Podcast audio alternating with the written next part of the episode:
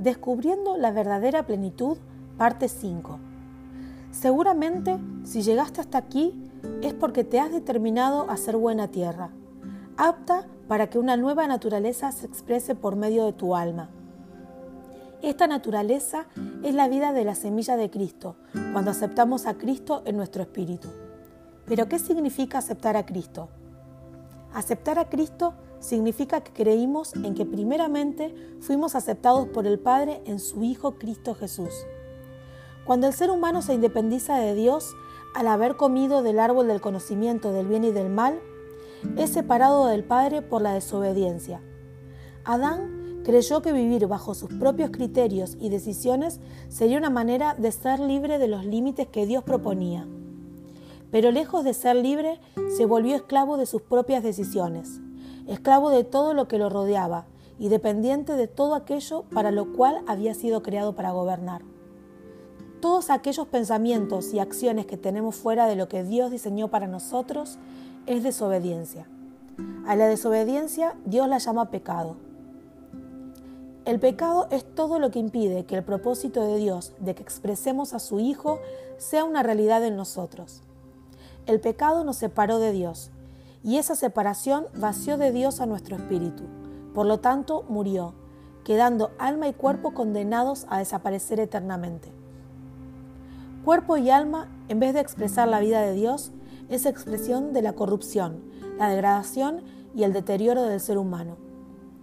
La sustancia, la semilla del hombre natural, llamada naturaleza adámica, carente de la eternidad de Dios, está condenada a la muerte. El hombre estaba pagando con su muerte la consecuencia del pecado. El resultado de la independencia de Dios fue el deterioro hasta la muerte. La Biblia dice en Juan 3:16, porque de tal manera amó Dios al mundo que ha dado a su Hijo unigénito, para que todo aquel que en Él cree no se pierda, mas tenga vida eterna. Dios nos amó de tal manera que tuvo preparado un plan desde la eternidad enviar a su Hijo a dar su vida en nuestro lugar. Solo un hombre sin pecado podría morir en nuestro lugar para pagar el precio del pecado.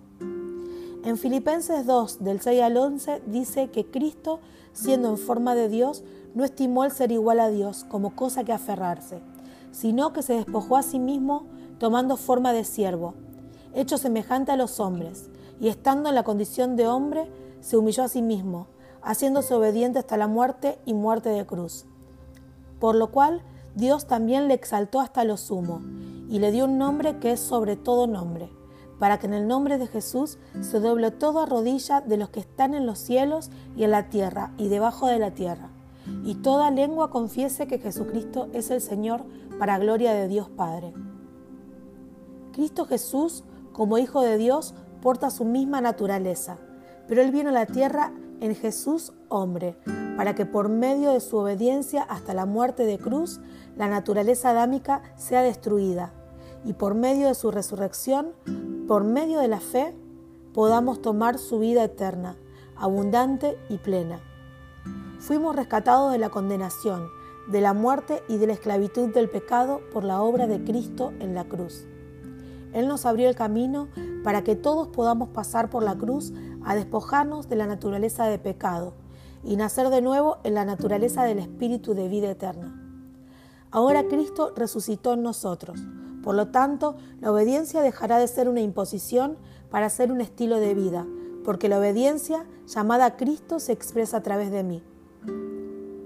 Te invito a que hablemos juntos con Dios.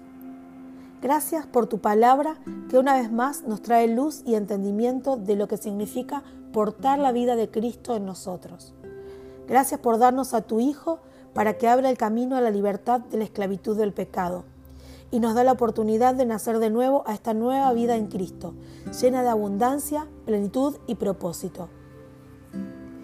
Deseo que cada día pueda conocer y disfrutar más y más esta maravillosa vida que nos regalaste.